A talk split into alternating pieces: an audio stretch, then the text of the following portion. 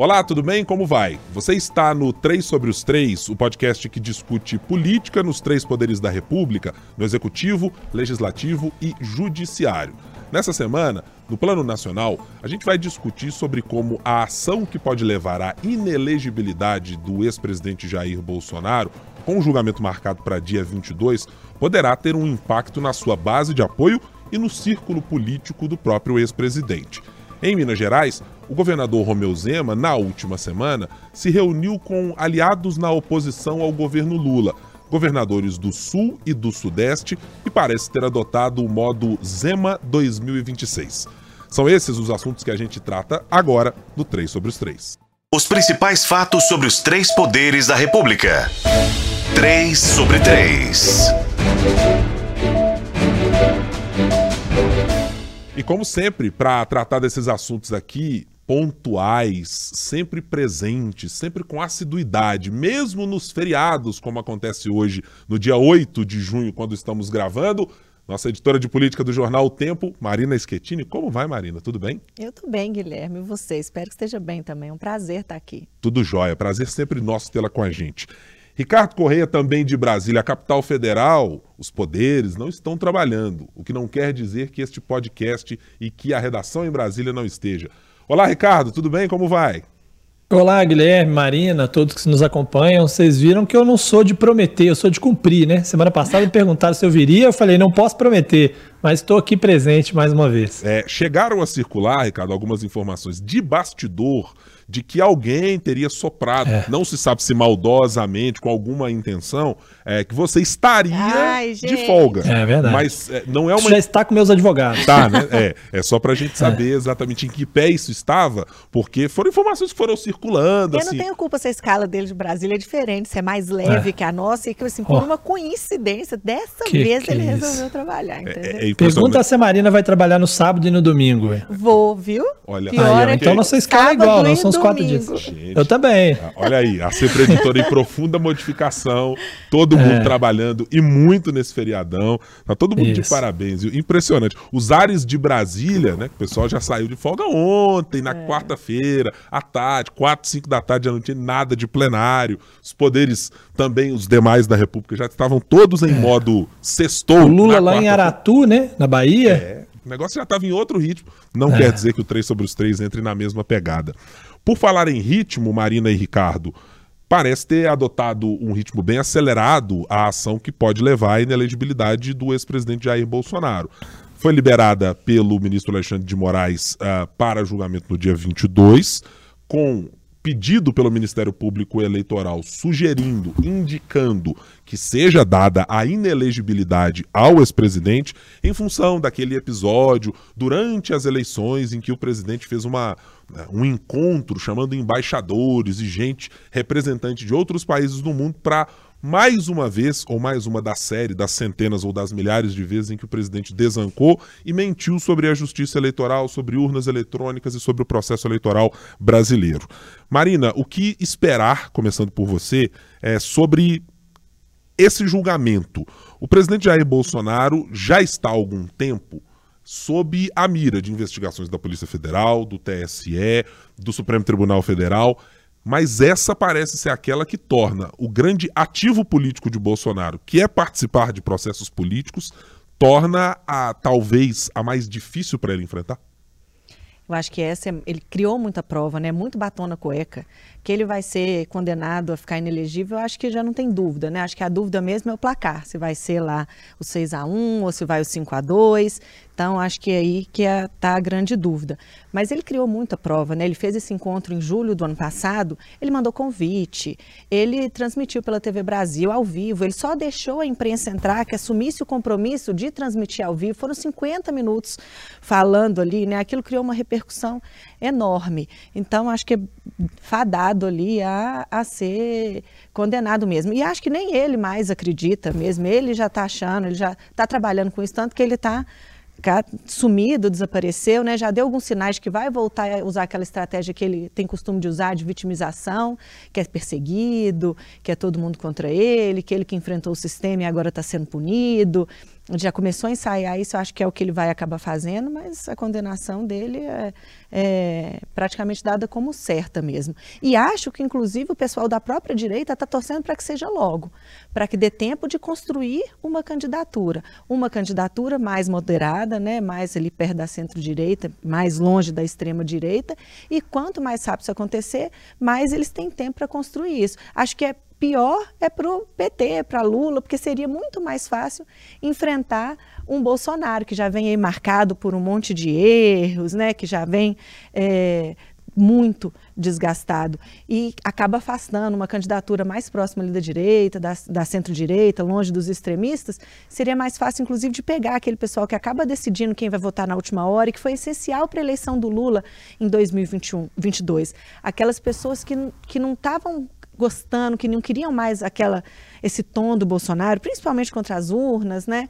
Que todo mundo já estava cansado daquilo. Então essa candidatura talvez seja inclusive bem mais forte. Muita gente dizendo que o Bolsonaro vai ser muito um cabo eleitoral muito melhor do que um candidato. Ciro Nogueira chegou a falar potencializa por 10 o poder dele se ele for um cabo eleitoral é apostando nessa estratégia de vitimização, nessa estratégia de querer transformá-lo num Marte, que não sei nem se vai dar certo, mas muita gente trabalha com ela nesse sentido. É, na segunda parte desse podcast trataremos de um aspecto que você tocou sobre os potenciais nomes que estão aí mirando o pós-Bolsonaro uma vez, se isso se confirmar, que ele se torne inelegível. Uh, Ricardo, devemos tratar de fato como quase praticamente favas contadas, essa condenação do ex-presidente Jair Bolsonaro é, é, é, parece muito inevitável que isso aconteça, dada a quantidade, a robustez e a fartura de provas que se tem neste caso da ação que será julgada pelo TSE. É, você está naqueles que consideram que é pouco provável que ele escape dessa condenação?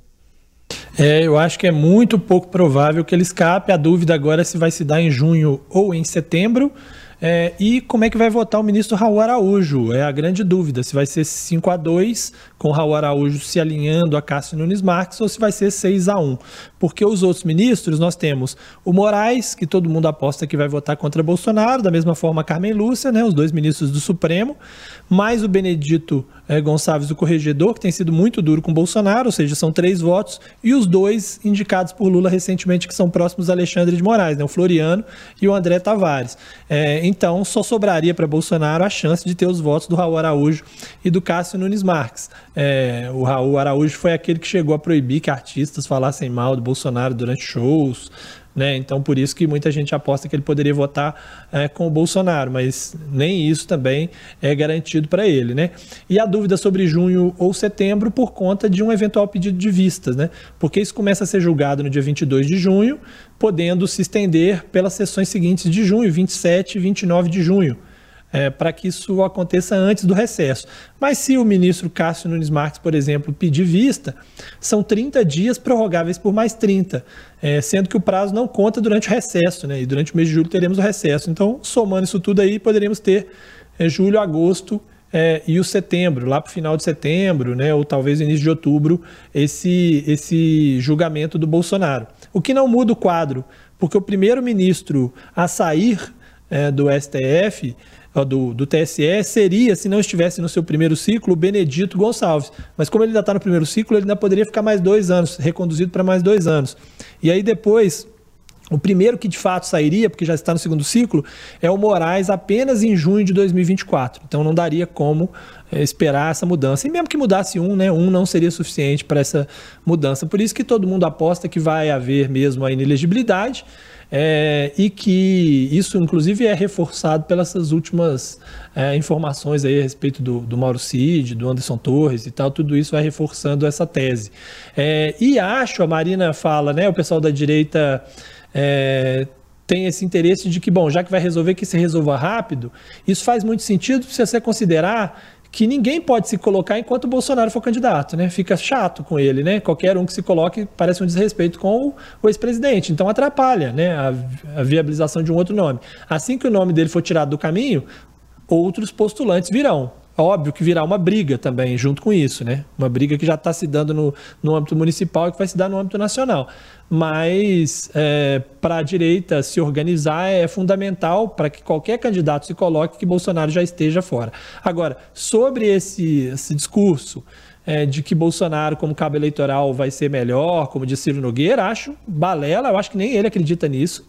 É, basta lembrar que Lula, Lula preso não elegeu seu sucessor e solto elegeu. É óbvio que, que o, o Bolsonaro uh, candidato é mais forte do que o candidato que o Bolsonaro é, é, cabo eleitoral, e isso porque tem uma parcela da população que não está ligado nessa coisa de direita e esquerda. Tem uma parcela da população que escolhe pessoas e que votou em Lula e votou em Bolsonaro, e alguns que ficaram na dúvida, né? Vamos lembrar que alguns. A segunda opção de muito eleitor do Bolsonaro era o Lula, e a segunda opção de Lula era Bolsonaro. Então, sem o Bolsonaro, alguns eleitores que seriam da direita serão da esquerda, se for Lula de novo. É, então, não, não acredito nessa tese de que Bolsonaro é mais é mais viável fora da disputa uh, do que dentro, não. É, eu acho que tem um único componente nesse caso aí, Ricardo, que talvez faça sentido para Ciro Nogueira, é que, e eu vou usar a expressão aqui, porque a boa parte daquilo que o ex-presidente dizia em certos momentos só pode ser classificado como sandista, né? porque não tinha lá ligação nem conexão com a realidade, é, eram no máximo ou ilações ou coisas que o presidente dizia num dia, desdizia à tarde, é, o que era dito no cercadinho à tarde era desdito, na live no dia seguinte era uma outra coisa e a justiça era uma terceira. É que me parece apenas que ele fica de alguma maneira solto das amarras da justiça eleitoral para dizer o que talvez bem entenda. É, só que há um componente claro de que quem é que quer se aliar com alguém que dirá esse tipo de coisa, tendo a pecha de não poder ser candidato por ter cometido infrações com a justiça eleitoral. E não apenas infrações relacionadas às eleições. É, é sempre bom lembrar que esse é um dos casos uh, aos quais o ex-presidente da República responde. Tem muito mais é. coisa. Os casos das joias. Uh, Coisas criminais, né? Criminais ainda, e que podem, naquele momento em que mesmo um Bolsonaro cabo eleitoral, não terá a mesma imagem ungida de alguém que estava fora do sistema e que pode se valer muito dessa ideia ao longo dos anos em que esteve dentro do Congresso Nacional e depois nas candidaturas à presidência da República, para poder dizer: olha, eu não sou parte do sistema.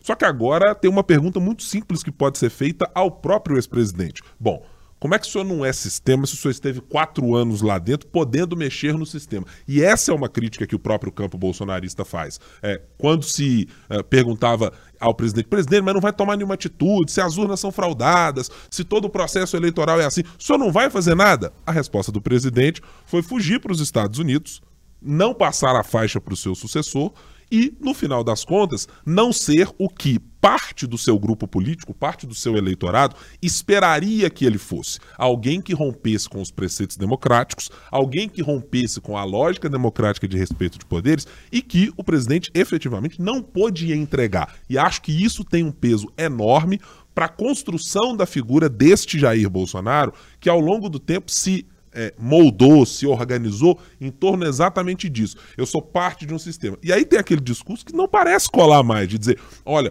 o sistema, para fazer aqui uma lembrança do filme do José Padilha, né? O sistema é foda, parceiro. Bom, com quatro anos lá dentro, indicando dois ministros ao Supremo Tribunal Federal, outros a tribunais uh, uh, espalhados pelo país nas indicações que pode fazer, a Superior Tribunal de Justiça, a ter presidente da Câmara aliado, a ter tudo isso, só não foi capaz de, com tudo isso, implantar o programa ou a mudança que o senhor queria, é difícil convencer é eleitor, uma parte do eleitor disso. E é né? impressionante, né, como é que ele circula entre essas duas coisas. Ele é uma pessoa que esbraveja, que fala grosso, tem essa história toda das armas, dá aquela impressão de força. E quando ele é chamado a resolver alguma coisa, ele passa por uma fragilidade que ele não conseguiu porque foi todo mundo contra ele. É impressionante como ele circula entre essas duas coisas. Quando ele foge para os Estados Unidos, quando ele fala que ele não foi, ninguém deixou ele vencer o sistema. É impressionante como ele circula entre esses dois campos. É, não, e o Bolsonaro vai ter um problema, que é essa briga entre o Centrão, né, que controla o PL, e o bolsonarismo, efetivamente. Eu acho que a disputa em São Paulo está muito. torna isso muito evidente, né? A aproximação de Valdemar com uh, o Ricardo Nunes, descartando bolsonaristas como Ricardo Salles, sem que Bolsonaro possa fazer nada para impedir, é uma prova da fragilidade dele. E essa fragilidade, fragilidade, se dá justamente porque todo mundo acredita que ele vai estar inelegível. Se o Bolsonaro pudesse ser de fato candidato a presidente, se todo mundo acreditasse que ele não ficaria inelegível, é, ele, ele, ele é, permitiria que Valdemar decidisse quem é o candidato, inclusive apoiando alguém que não era a favor dele, que já, já o criticou, inclusive, acho muito difícil. Então eu acho que essa fragilidade de Bolsonaro, que se reforça justamente pela inelegibilidade, faz com que o PL se aproxime mais de nomes uh, mais, mais um pouco mais ao centro. E aí tem gente que vai dizer, né, é a análise, ah, mas sem o Bolsonaro, com um nome mais de centro, a direita tem mais chance. Ok, mas aí é a direita, não é o bolsonarismo. E a direita é, não ganhou as eleições da esquerda na maioria das, das disputas, né? É, na verdade, é, quem ganhou foi o bolsonarismo, né? não, foi, não foi a direita. Então, você dizer, ah, bom, mais moderado vai ter mais chance. Talvez mais moderado tivesse mais chance nessa eleição, mas talvez não na próxima, em que a esquerda vai ter a máquina, né? É, então, assim, depende muito mais do governo fracassar, do governo atual fracassar, do que propriamente da oposição conseguir construir é, alguma coisa. E isso vai se ver muito na eleição de 2024. Vamos ver quem vão ser os candidatos efetivamente nos lugares. Em São Paulo, pelo visto, não vai ter um bolsonarista candidato. É, no Rio de Janeiro, vai ser muito difícil ganhar do prefeito Eduardo Paes, que é candidato à reeleição. Em Belo Horizonte, o cenário já é um pouco melhor, porque você não tem o prefeito é desconhecido, o presidente da Câmara não, quase ninguém conhece também. Então, se você não tem um candidato natural, pode ser que alguém da direita desponte. Mas em muitos lugares, em muitas cidades maiores, vai ser difícil para para a direita conseguir vencer. E mesmo que ganhe municípios menores, a imagem que fica ali das capitais faz muita diferença. Né? E nas capitais, é, o, Uh, o bolsonarismo tem mais dificuldade do que no interior, né? É, é e, e eu, eu, quero ponderar uma coisa também sobre uh, o, o, bolsonarismo e o, o ex-presidente Bolsonaro, que me parece estar tá tomando corpo uma coisa que os cientistas políticos, uh, alguns analistas já discutiam há algum tempo, que era o quanto Bolsonaro criou ou aglutinou pautas de uma direita, de um conservadorismo, e ele soube se colocar como representante delas, e o quanto uma eventual derrota, como aconteceu, aliás, iria se transformar no bolsonarismo é maior do que Bolsonaro? Ou dá para fazer uma cisão entre o que é bolsonarismo e conservadorismo? Eu estou apenas olhando para aquilo que o que eram chamados os bolsonaristas de carteirinha, boa parte deles não está se empenhando exatamente em defender o ex-presidente da República daquilo que está em julgamento no TSE. Boa parte deles está tocando pautas ideológicas que foram carregadas no colo, gestadas, é, é, insensadas, ganharam musculatura na voz, é, nos trejeitos, na operação do bolsonarismo, mas que elas me parecem ter vida própria. Claramente, alguns dos parlamentares que faziam essa defesa, hoje fazem discursos relacionados à homofobia, ou tem algum discurso de contraposição a questões de gênero, ou tem algumas outras discussões que estavam coladas ao ex-presidente, mas que elas tomaram vida a ponto de você ver a figura do presidente apagada de algumas dessas pessoas. É claro que sempre existirá aquele grupo, é, você pode pegar aqui é, em Minas Gerais, para citar dois desses é, parlamentares que são é, daquela espécie de geração que se sentiu acordada para a política ou, ou, ou, para a sua condição de ser direita nessa maneira, o deputado estadual Bruno Engler é um deles, o deputado estadual Caporeso também, que são parte ali do grupo Direita Minas,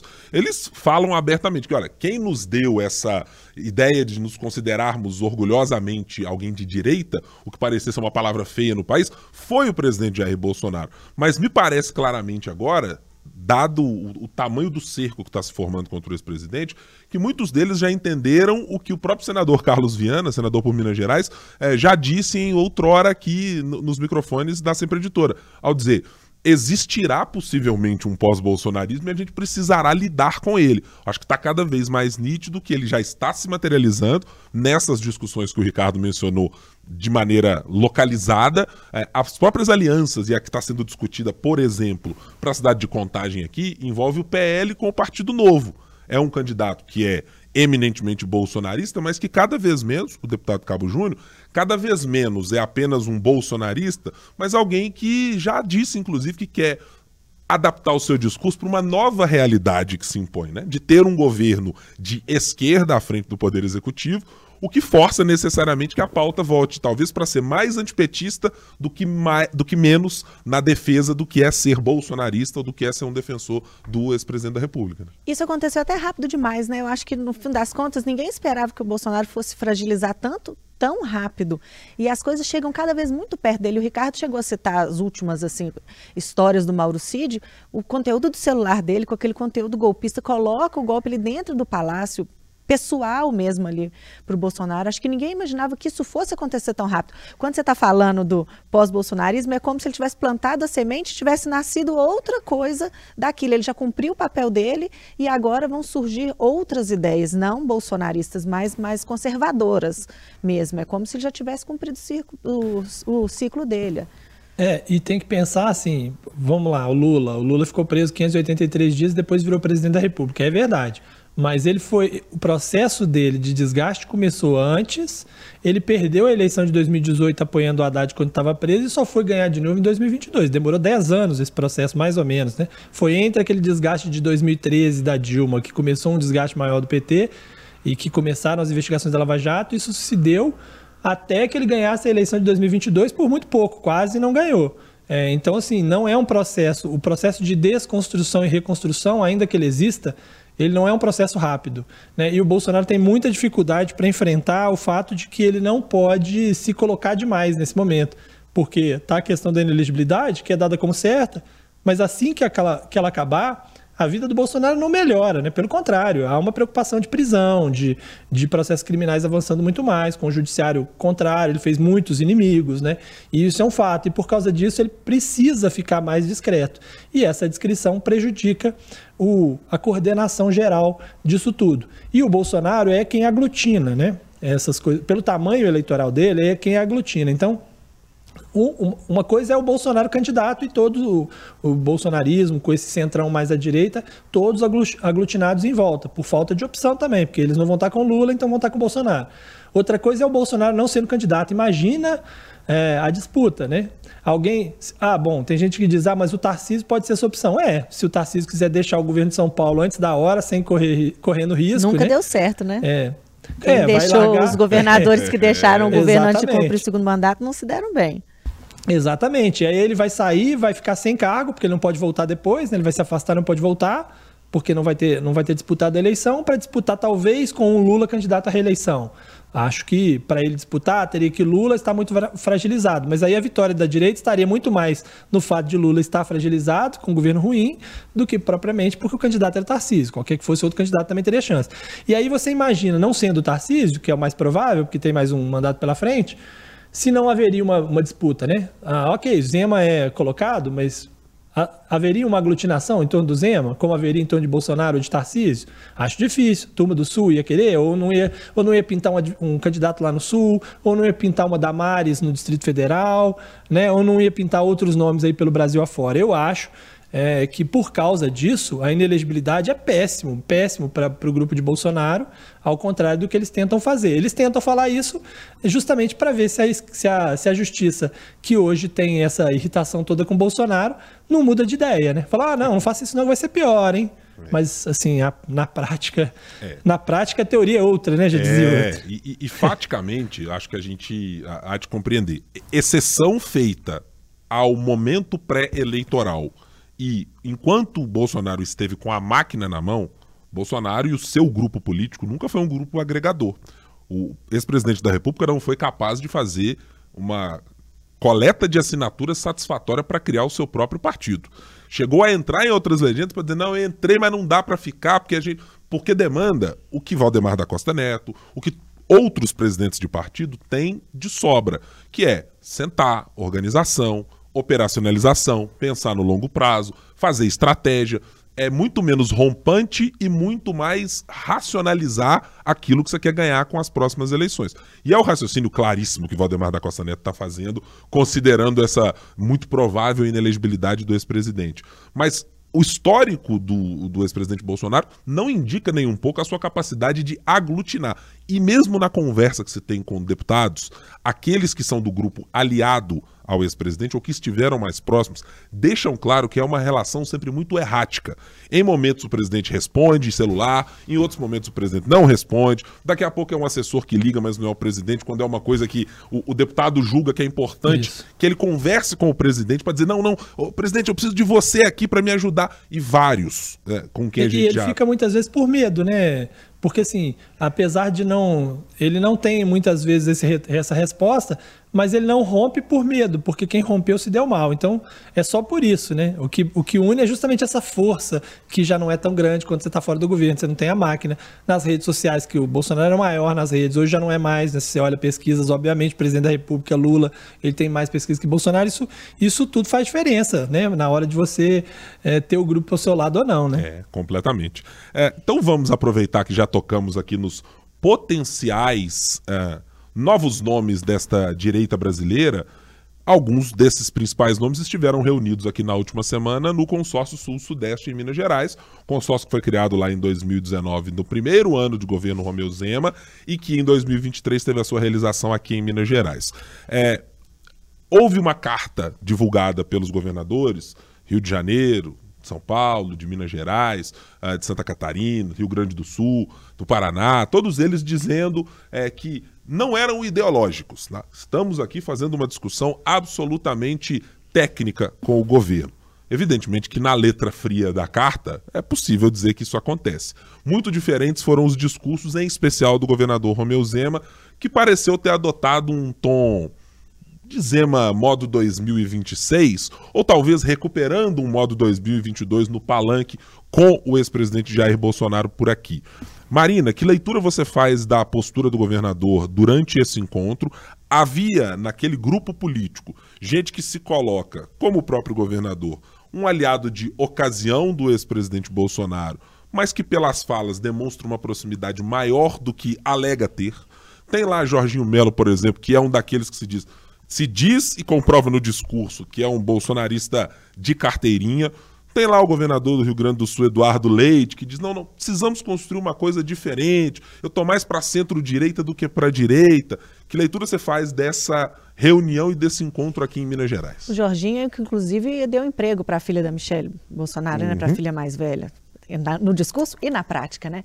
Todos eles negaram, né, Guilherme? Eles negaram na carta, negaram em entrevista coletiva, disseram que ele não tem nada a ver com ideologia, com partido, com é, política no sentido eleitoral, mas mais mesmo ali para organizar os estados. Mas ficou realmente muito claro nos discursos. E no caso do Zema, eu acho que mais em 2022 bolsonarista, porque ele usou uma das falas dele, que inclusive pegou muito mal, dizendo que nas regiões sul e sudeste tem mais gente interessada em trabalhar do que trabalhando que vivendo de, de auxílio, isso é uma fala preconceituosa que foi pegou muito mal e depois se desculpou, disse que foi mal interpretado mas é muito um discurso bolsonarista, né? E o Zema já usou ele outras vezes, quando ele disse lá, quando ele começou a pagar auxílio na pandemia aqui no estado, dizendo que precisava parcelar, era melhor parcelar, porque senão todo mundo ia lá e gasta, o pessoal ia lá e gastava de uma vez tudo num bar, ia beber o dinheiro do auxílio. Então, é uma fala muito 2026, pensando em 2006, mas muito com resquício ali de 2022. Se a gente for olhar ali, talvez só o governador do Espírito Santo, que votou no Lula, né? E o Eduardo Leite, do Rio Grande do Sul, que disse que não ia declarar o voto. Apoiou o Bolsonaro lá em 2018, Sim. mas não quis declarar o voto. Então, acho que são os dois ali que não são desse, dessa direita mesmo, né? O resto tá todo mundo junto. É. Ô, Ricardo, vou usar uma analogia futebolística aqui para tentar saber o que você pensa do assunto. O, o governador Romeu Zema entrou no vestiário do time Bolsonaro e pegou por enquanto só a camisa reserva, tá só olhando, colete pendurado assim, a tiracolo, mas não vestiu efetivamente a camisa de serei o nome que quer abraçar todo o bolsonarismo em 2026? É, exatamente, mas justamente por causa disso, porque ele precisa que o Bolsonaro seja expulso, né, no primeiro tempo, para ele botar a camisa no segundo tempo, né? Ele está esperando aí essa decisão uh, do TSE. Talvez poucos uh, tenham tanta, inter, tanto interesse nessa decisão uh, quanto o governador de Minas, né, Romeu Zema. Agora, a Marina falou que Renato Casagrande é o único ali, governador que talvez tenha votado no Lula, que votou no Lula, né? Eu tenho até dúvida se no fundo, no fundo da urna ele votou mesmo, sabe? Porque ele tem. Porque lá tinha um negócio que era o Casanaro, né? Ali. Tinha é, lá no Espírito com... Santo, tinha um Casanaro, que era tipo Lulécio, é, exato. Dilmazia. Assim, ele é. já teve, ele fez muitas críticas a Lula antes de, de ser forçado a apoiar Lula. Ele pode ser aquele caso igual do Sarney, né? Que foi com o adesivo da Dilma e a câmera filmou ele apertando 45. então eu, duvidar, eu duvido, assim, porque o voto é secreto é por isso mesmo, né? Para o cara poder votar em quem ele quiser, independente de pressões, de qualquer coisa. Mas, assim, eu acho que é, o, essas reuniões do COSUD, esse fortalecimento do COSUD, essa oportunidade né, que, o, que o Zema tem de usar o COSUD de modo a, a também ganhar mais voz, é, pode até não dar certo, mas é a melhor chance que ele tem, eu acho. É, o melhor, é a melhor maneira de você se colocar para 2026. Porque é isso, você pode se colocar dizendo, não, eu estou aqui fazendo uma defesa aqui dos estados do sul e sudeste, estou aqui trabalhando, estou mostrando de alguma maneira que a gente consegue se unir, olha só, né? O evento foi aqui até em Belo Horizonte e tal. É uma maneira que ele mostra tamanho, né? Porque você fazer um enfrentamento direto com o presidente da República sozinho ou de forma avulsa é muito difícil, né? Você correndo risco, inclusive, de ser acusado, como a gente mesmo que às vezes acusa o governador de estar tá prejudicando os interesses de Minas ao, ao brigar com o presidente. Né? Então, assim, é uma situação difícil você ser um governador de oposição e, e, e, ter que se colocar. Né? Quando você faz isso dentro de um consórcio, isso fica um pouco mais diluído e mostra essa, essa capacidade de você dialogar com pessoas que não necessariamente estão naquela mesma vibe ali, mas que, mas que você pode, em algum momento, ganhar proximidade com elas. Então, acho que é o melhor uh, lugar para se fazer isso. Obviamente não com essas frases, como essa, por exemplo, que a Marina citou é, do Nordeste. Isso evidentemente mais atrapalha do que ajuda é, e, e, e, certamente isso será lembrado em 2026 quando ele for candidato, se for candidato à presidência, né? É, eu ainda duvido um pouco disso, mas de que vai chegar a esse ponto, mas o fato é que assim eu, eu considero a melhor chance que ele tem de se colocar de fato nacionalmente. É, é, queria também estender uma segunda pergunta a você sobre quem estava lá no COSUD. Ok, estamos tratando aqui por questões bairristas, evidentemente, o governador como um potencial candidato e etc. E o Ricardo, eu estou na mesma página que o Ricardo, concordo com essas limitações, porque elas envolvem os componentes partidários, é o tamanho da, da legenda, é ter que trocar de legenda e esperar que em outros partidos não tenha alguém com a mesma vontade do governador de ser candidato à presidência da República em 26 e muito mais. Tirante o governador eh, Romeu Zema, desse grupo político que estava ali, e que me parece ter ali alguns nomes é, importantes, ou no meio do caminho para serem candidatos, algum deles vocês acreditam terem, ter, melhor dizendo, algum perfil para encarnar mais o bolsonarismo, ou para ser esse representante de desavergonhadamente dizer o seguinte, ó, sou candidato à eleição, apoiei o presidente da República e vamos contar com o apoio dele. Vocês conseguem visualizar isso em alguém que estava ali naquela reunião? Oh, na, talvez o mais bolsonarista o Tarcísio. Acho que ele não vai encampar esse discurso, não. Acho que ele já está. Ele já teria dito, inclusive, para pessoas mais próximas dele, que não quer esse protagonismo do Bolsonaro, nem nacional, nem lá em São Paulo. Ele é, circula bem ali entre os bolsonaristas ainda, mas já tem um ranço de alguns que acham que ele devia ter sido mais grato, ajudado mais, estendido mais a mão agora depois que ganhou. Mas eu acho que ele talvez seja mais bolsonarista, mas esse discurso aí de alguém que tenha realmente chance, não sei não. Alguém, Ricardo, que você acredita que queira dar a mão, uh, eventualmente, ao, ao bolsonarismo de uma maneira mais efusiva, ah, mais firme, para dizer é, isso? Não, quem poderia fazer isso é o Jorginho, mas que não tem né, estofo para ser é. candidato à presidência da República. Então, dos demais, considerando a hipótese de que Tarcísio não seja candidato, como é o mais provável hoje, eu não consigo ver.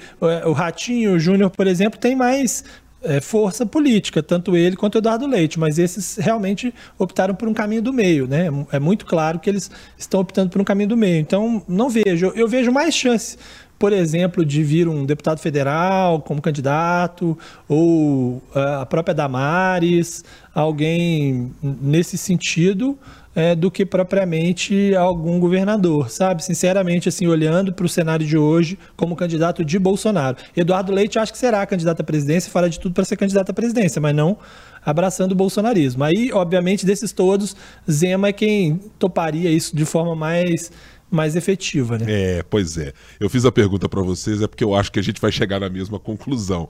Afinal de contas, é, Romeu Zema, pelas declarações, ah, pelo que já disse quando foi confrontado sobre. Mas o quanto de, de concordância com as ideias do ex-presidente o senhor tem, etc, etc, enquanto ele ocupava a cadeira de presidente, Zema nunca foi um refratário. Ele me parece claramente aquele dentre os nomes que a gente aventa como os potenciais candidatos a 2023, aquele em que mais desavergonhadamente, mesmo com as eventuais possíveis condenações do, do ex-presidente, seja aquele que, se precisar, dê a mão a, a, ao, ao, espólio do bolsonarismo, dizendo o seguinte: não, não, tá tudo bem. É, a gente não era exatamente o que imaginava, mas vamos juntos, não tem problema. O modo como ele fez campanha para o Bolsonaro em 2022, eu lembro ele em cima de um carro de som lá, baixado, com a cabeça baixada, orando que é um negócio para a é. gente que conhece o governador, é um, foi um negócio muito impactante, assim, como ele entrou mesmo, como ele vestiu a camisa mesmo do bolsonarismo ali, foi um negócio que me chocou, e esse é só um exemplo de vários, como virou um outro governador muito diferente do que a gente está acostumado a ver. É. Muito bem, chegamos aqui à parte final do nosso podcast para saber o que vocês pensam para a próxima semana. Eu sei que a gente vai estar tá mais reduzido nessa semana, afinal de contas, os deputados estão de folga. Nós não, aqui trabalhando na labuta, duro, trabalhando duríssima duro. da quinta-feira de Corpus Christi. Uh, então vamos aqui às apostas para a semana que vem. O que esperam? Hoje é dia 8, na semana que vem, dia 17, não, que 17, dia 15 ainda não tem julgamento de Bolsonaro. Eu posso adiantar, não? Pra meu palpite seu da outra semana, dia 22. É, dá, dá uma roubadinha aqui. Nada disso. Ô, ô Marins Schettini, no que prestar atenção na semana que vem, na sua opinião? Ah, eu até anotei aqui, mexido ministerial. Eu acho que a gente pode esperar já o Ricardo lá, oh, tá vendo? É, a julgar pelos movimentos de é, Ricardo. É, e para você que está se acompanhando apenas é, é, em áudio, recomendo que você chegue no vídeo nesse momento, dá um rewind aí, volta um pouquinho, você vai ver a manifestação feita por Ricardo com a é. escolha. Eu não devia de ter vindo, viu? Olha aí, tô falando, olha aí. gente. Temos a primeira crise ministerial pelo menos aqui. ele é. fica vermelho quando ele fala isso, né?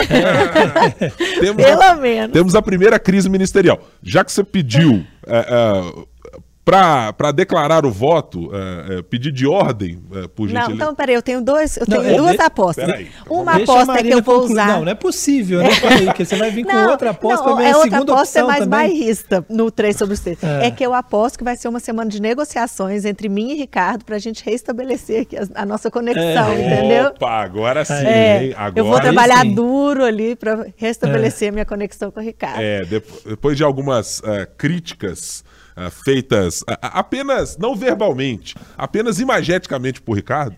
É, Mas a... a... gente conhece ele, vê até a, é, ali a máquina da cabeça dele rodando, assim, Olha pensando aí. que. É. Ô, Ricardo, é. pois não, você tem direito à palavra, os dois minutos estão garantidos, viu? Não, não eu vou falar só reforma ministerial, aí você explica. Isso. É que a Marina. Não, eu imagino que a Marina fosse falar mais disso, mas é, eu, eu, concordo com ela, eu acho que é isso mesmo. Eu acho que o principal da semana que vem é isso, essa possibilidade da ministra Daniela Carneiro sair, ser substituída pelo Celso Sabino. Provavelmente isso vai se dar durante a próxima semana ou no mais tardar na outra, né? Lula, quando voltar do feriado, é, vai poder tomar essa decisão. É, mas, assim, só para não ficar no mesmo, né, e para também ter outras opções aí, eu vou colocar a votação dos requerimentos da CPMI, né? Ficou para semana que vem uma série de requerimentos é, propostos pela, pela relatora Elisiane Gama e também alguns requerimentos que o Arthur Maia colocou.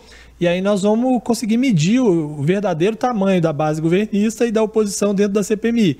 É, na votação do relatório não contou muito, o governo teve 18 votos, mas algumas pessoas da oposição votaram a favor, teve gente do governo que não estava, né? O Davi Alcolumbre, todo mundo disse isso, ah, Davi Alcolumbre na CPI não vai dar certo, ele vai faltar, o Moro vai votar no lugar dele. O que, que deu na primeira votação? Davi Alcolumbre faltou, o Moro votou no lugar dele. Então a gente vai ter uma visão mais geral, isso na terça e na quarta-feira da semana que vem, quando eles devem votar esses requerimentos. Tá, serei bairrista e vou apostar na Assembleia Legislativa de Minas Gerais.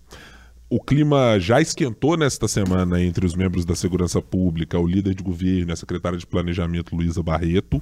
É, o governo tem pela frente, depois de ter desarquivado o projeto de, do regime de recuperação fiscal, o seu, me parece, segundo principal desafio. Acho que em volume ele é o principal, mas em é, problema político, as forças de segurança acho que são é o primeiro para o governador como um rescaldo ainda do seu primeiro governo. E acho que, somado a isso, o, o pito que foi necessário ser dado pelo governo nos parlamentares, que depois de terem tido as portas abertas no governo para conversar com o presidente do DR, para passar dentro das secretarias e, e, e, colher os louros das votações, é, eu quero ver como vai ficar a base na Assembleia Legislativa. O discurso até o momento é de que tá tudo bem, a base tá ok, nada precisou ser votado de tão relevante assim, mas eu acho que a próxima semana já começa a indicar o quanto essa base vai ser testada e o quanto o governo já se blindou, já colocou a armadura, espada e escudo para lidar com os grandes problemas que ele terá com o eleitorado dos deputados que estão lá os, os eleitores também que discordam do governador Romeu Zema. É, é uma parcela importante ainda também que está na oposição. O número é reduzido na Assembleia, mas tem muita gente fazendo críticas, especialmente quando toca no bolso, né? Vai falar de remuneração, amigo, é problema na certa para o governo. Marina, obrigado por mais essa semana. Até semana que vem. Até, claro, sempre presente, né, Ricardo? Vamos ver, né? Semana que vem a gente discute, né? Ele tá assim muito como a ministra né? Daniela Carneiro, eu não posso garantir que quinta-feira Ele tá muito arredio, Tá, né? não tá. Não, É, assim. não, que isso. Ricardo tá- Começou naquela briga de Eu futebol de agora eu vocês aprendi dois. isso, a falar, quando perguntar ao vivo, eu falar, não, peraí, vamos ver. Vamos ver, Calma, calma aí. né? É. Começou Que é naquela briga de vocês por causa de um jogo que teve de futebol. Foi, Desde eu- aquela falar vez o disso não, Ricardo né? tá É, arredio. não tá bom. tá É, bom. o, o mo- o momento não pede muito, né? Pra Usando a ninguém. analogia futebolística neutra ao longo do podcast, para não, É. pra não causar é, mágoas nem em mim, nem o Ricardo. As semanas não têm sido muito, muito exitosas pra gente ultimamente, não. Ricardo, um abraço, até a próxima semana. Um abraço, até a próxima semana. Se tudo correr bem, estaremos aí de volta. Muito obrigado a você que esteve aqui na nossa companhia. As convocações foram feitas e para saber se todos estarão aqui na semana que vem, é só você se inscrever no nosso canal youtube.com/barra o tempo. Também pode se inscrever aí no seu tocador de música e de podcasts preferido, pode ser Deezer, Castbox, Spotify, aquele que você utiliza. Procure o 3 sobre os 3. Semanalmente a gente está aqui analisando assuntos relacionados aos três poderes da República e a interface entre eles no dia a dia da política nacional e de Minas Gerais. Muito obrigado pela sua companhia. Tchau, tchau.